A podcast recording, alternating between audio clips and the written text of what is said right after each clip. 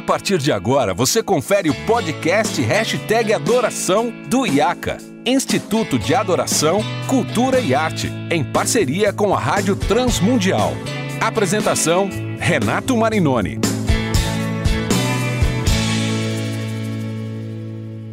Olá, seja muito bem-vindo ao episódio número 54 do podcast Hashtag Adoração. Você já sabe, eu sou Renato Marinoni e esse podcast é produzido em parceria com o IACA, Instituto de Adoração, Cultura e Arte, e a Rádio Transmundial.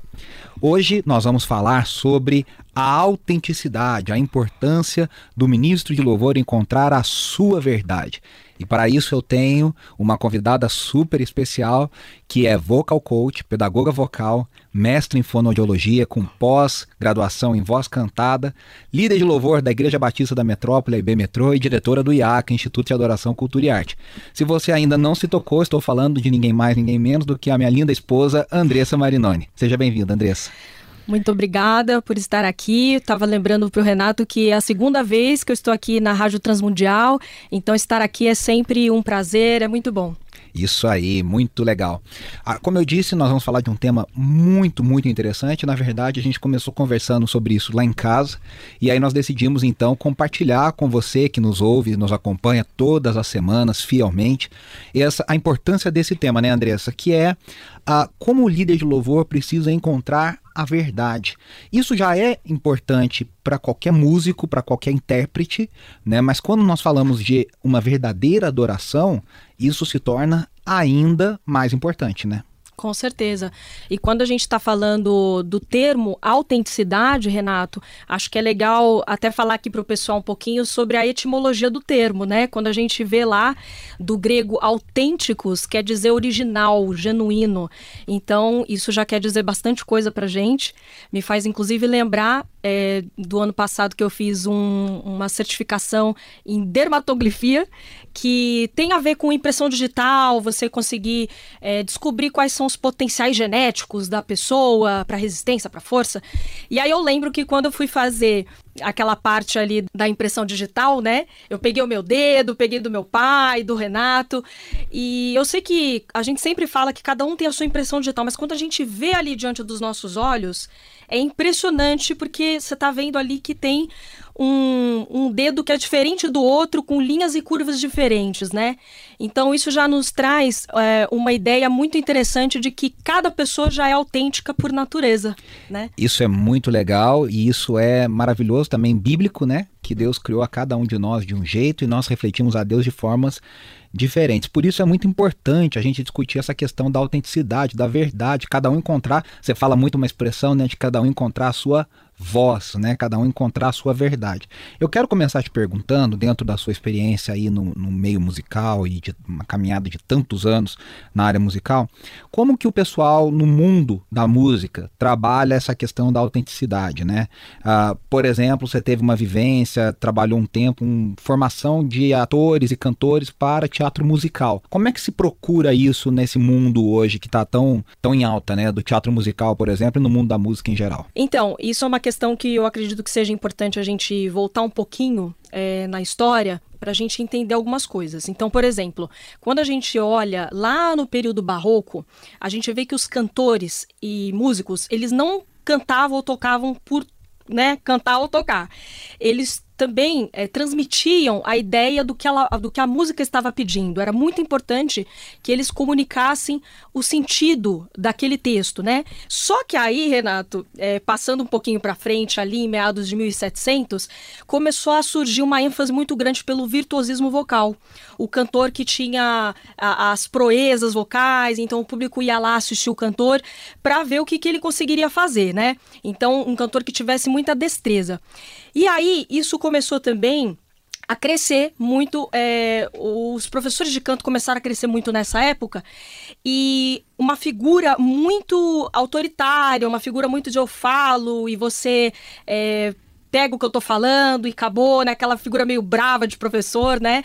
Eu lembro até na minha época de conservatório, quando eu fazia violino, que eu tinha uma professora que dava uns tapinhas assim na minha mão quando eu errava alguma coisa na música, né? Que nem no filme lá, né? No, no naquele do baterista, né? Que o professor é extremamente. Ah, é! é Whiplash. Whiplash. Aquele isso. filme. Eu ia falar Splash. Whiplash, é, que o professor é extremamente né, rude e severo com os alunos, né? Beira o assédio ali com os alunos, né? Sim, exatamente. Então, é, começou a surgir essa, essa figura muito forte do, do, do professor como detentor do saber, né? E isso acabou puxando para pessoas é, muito travadas, né? Eu vejo até pela minha própria experiência que eu não tinha aquela liberdade de experimentar, né? De, enfim, de, de passear um pouquinho mais sobre a experimentação. Então, falando sobre autenticidade, que é um momento é, de descoberta muito importante, no caso a gente está falando aqui do, do líder de louvor, né? É, a gente precisa ter essa liberdade, né? Então, faz pouquíssimo tempo que a gente está é, colhendo aí frutos é, na pedagogia vocal moderna, onde o professor de canto, vocal coach, preparador vocal, ele está hoje numa situação ali de é, mútua, né, com a pessoa. Então os é uma dois, troca, né? Exatamente. Então hoje a gente está numa situação de troca, onde os dois aprendem, os dois é, naquele momento ali conversam juntos. Então mudou nesse sentido e isso é muito importante. É, no, no, no, teatro musical eu sei que você sempre me conta e fala, né, a questão do act your song, né, Sim. ou seja, de encontrar uma interpretação, de fala um pouquinho para o pessoal que nunca ouviu falar sobre isso, como é que funciona um, um pouco essa ideia na, nesse mundo do teatro musical musical que o personagem, só para quem né, nunca assistiu um teatro, mas creio que todos nós já assistimos desenho da Disney, algum filme, né, O Rei do Show, Noviça Rebelde, tantos musicais, a, a, é mais do que uma música no meio do filme, né, ou no meio da história.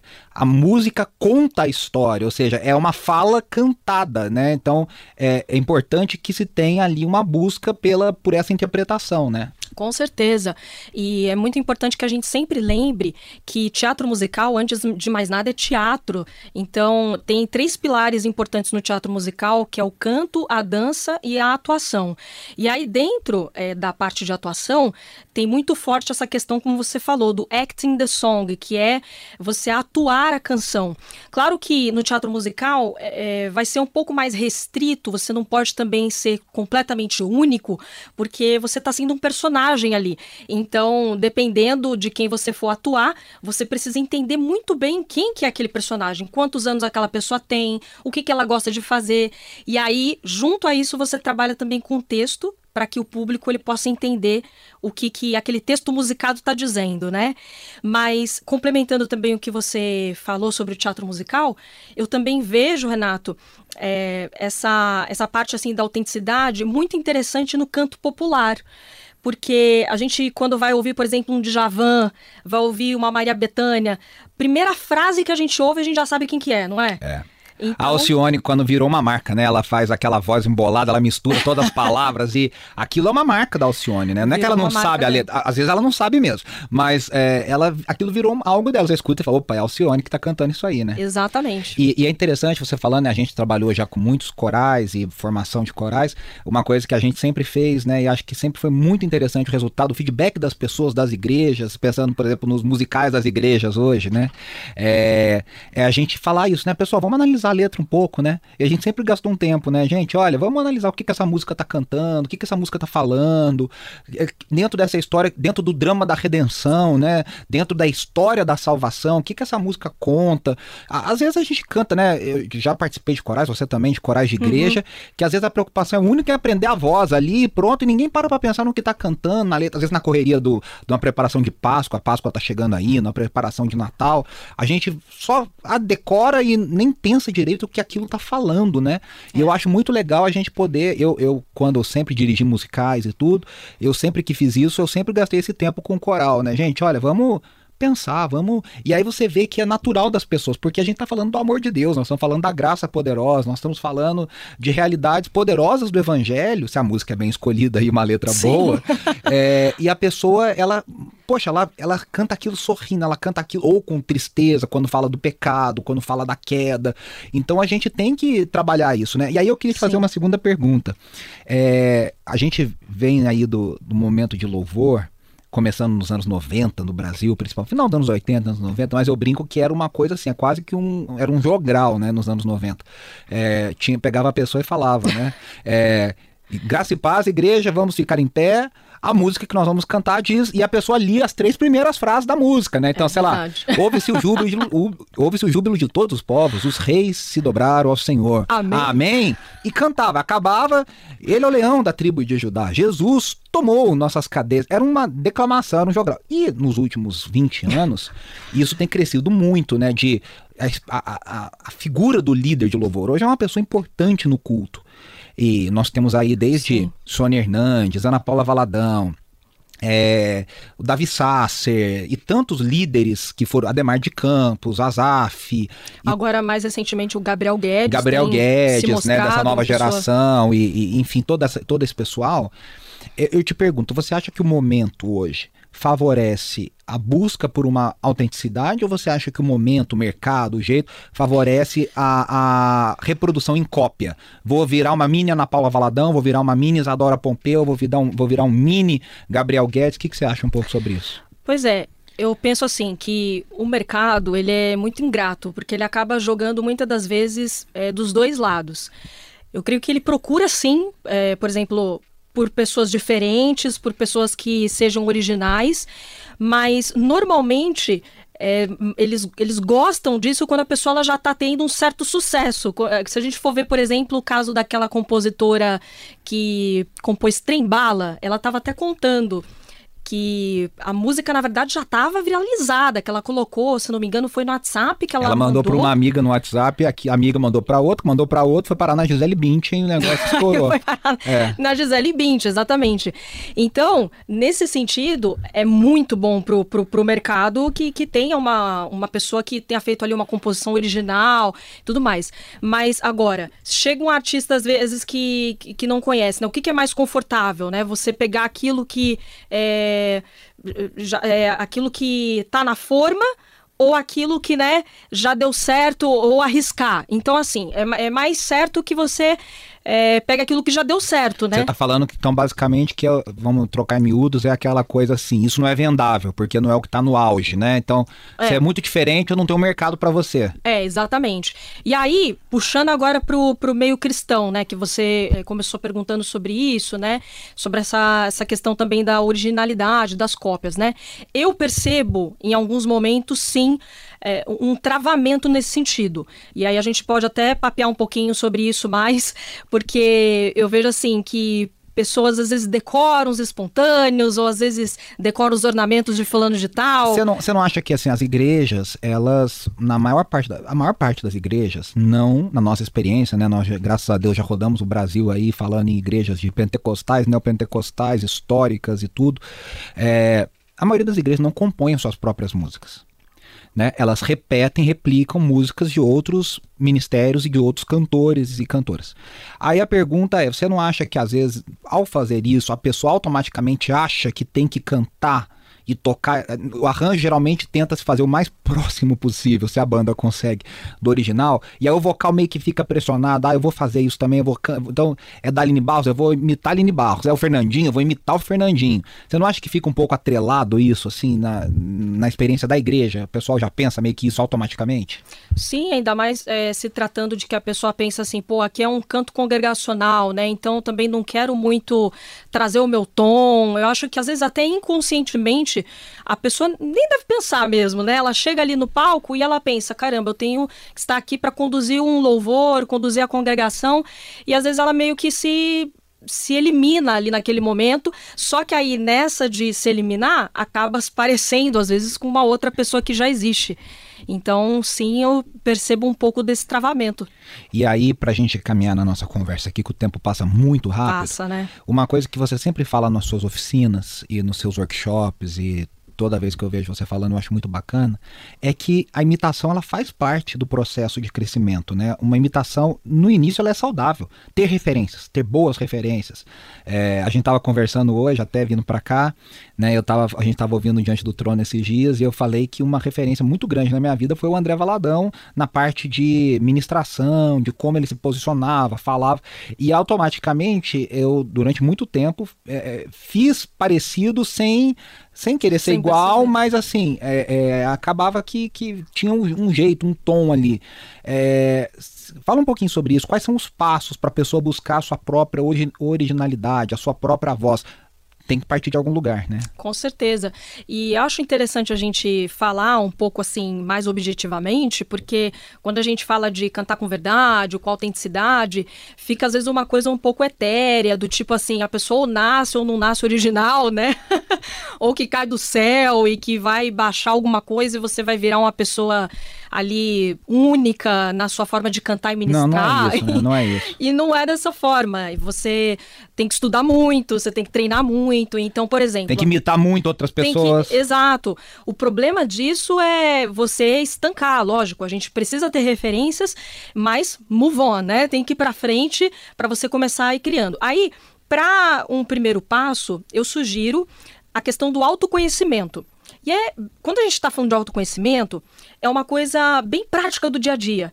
Tipo, como é que você é no seu dia a dia rindo, chorando, recebendo um presente, por exemplo? Eu lembro da minha mãe, que a minha mãe sempre brigou comigo quando ela me dava um presente que ela eu me dava. Eu compartilho desse sentimento também. Eu entendo, eu entendo a minha sogra. Mas melhorei muito.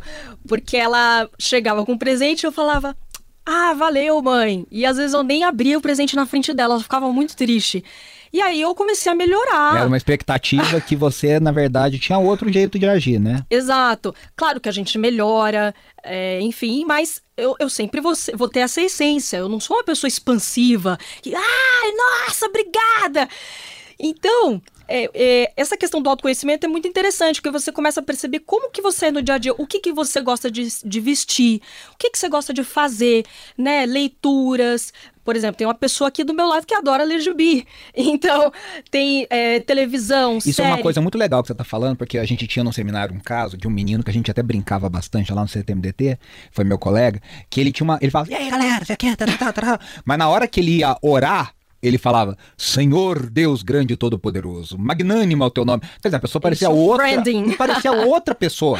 Parecia uma outra pessoa. Você falava, mas peraí, mas não é essa pessoa que é meu amigo. Não é a pessoa que dorme no meu quarto. Ele virava uma. A gente não conseguia reconhecer, porque ele tinha uma postura de palco que era uma outra pessoa. A mesma coisa a gente fala na pregação, né? Por exemplo, eu. eu ele não era natural, é, né? Eu sou uma pessoa engraçada naturalmente. Assim, eu faço piada, gosto de fazer piada, às vezes até demais, né? Mas enfim. se eu na pregação sou uma pessoa totalmente sisuda, séria, poxa, não, eu não vou estar sendo verdadeiro. Né? Claro que eu não, vou, não tô contando stand-up comedy na hora da pregação.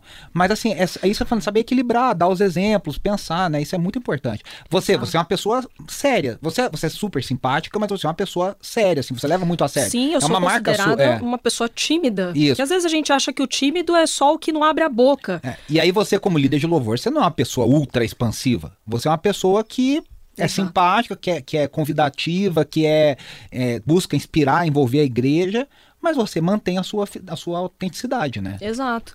E assim, tem mais uma coisa que me veio aqui à mente, Renato, que ano passado eu fiz um. Não é um teste, eu fiz uma consultoria em coloração pessoal. A gente tem uma amiga, a Pamela, que ela trabalha né, com a questão das cores. Eu nem sabia que existia isso. Que você tem as melhores cores aqui da parte de cima que combinam com o seu tom natural da sua pele. Então, e te favorecem ou não, né? E que favorecem, né? Dependendo da cor que você coloca, você pode ficar com mais olheira ou menos olheira. Então, isso também é um autoconhecimento. Ver, pô, quais são as cores que jogam melhor com, a minha, com o meu tom de pele, né? E aí, para um segundo momento, Renato, eu iria para tríade, que eu chamo tríade TPM. Eu até postei esses dias, acho que há três dias atrás ou quatro, é, um post falando sobre o cantor que tem TPM. Então, basicamente, seria a técnica, a performance e a musicalidade. Então, a gente trabalhando esses três pilares, com certeza isso vai ajudar e muito nessa, nesse desenvolvimento da autenticidade.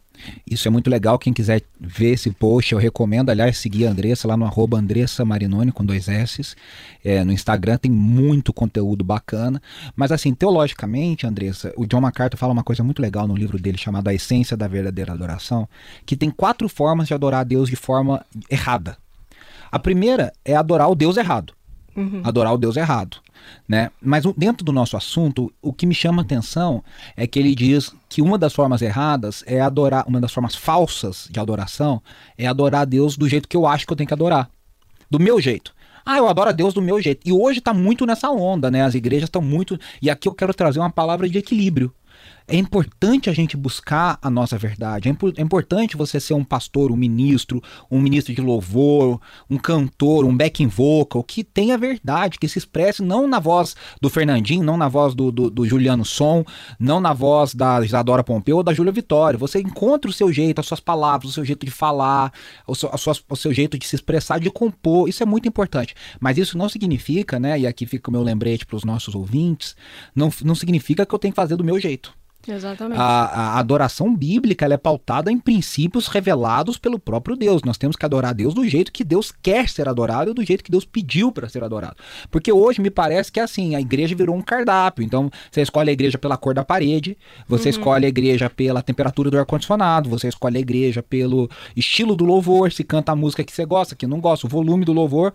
Então, é, eu acho muito importante a gente trazer essa palavra de equilíbrio aqui para os nossos ouvintes diante desse tema tão importante, né? Sim, com certeza. Você estava falando é, do culto que agrada a Deus e indo para um segundo momento, aquelas músicas que vão é, ser importantes para aquela comunidade, porque nem sempre a música X que você está cantando naquele momento é, a outra comunidade precisa ouvir aquela. Então, assim, a gente é, não só cantar aquilo que a gente gosta, Isso. não só ir atrás dos nossos gostos, mas o que a comunidade está precisando ouvir naquele momento, né? E a gente fala de música autoral das igrejas porque é isso, né? Porque se é uma música que foi nascida, que nasceu naquela comunidade, a probabilidade de você se relacionar com a letra é muito maior. Às vezes tem letras evangélicas e cristãs tão longe da realidade, é um triunfalismo tão exacerbado, é uma coisa tão maluca que você não consegue se relacionar né? Você não consegue se identificar. Agora, tem certas músicas que você canta, e a gente, você, ri de mim sempre, assim, né? Tem certas músicas que a gente canta e já chora. É um negócio assim, que é a sua história contada, narrada.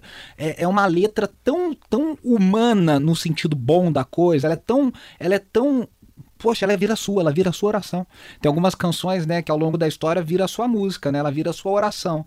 Com é, na sua voz. Outra pessoa escreveu, mas vira sua oração, né? Ah, é. Isso é. Tem, você deve ter aí vários exemplos, né, Renato? Quando você vai escutar uma música, logo vem aquela lagriminha.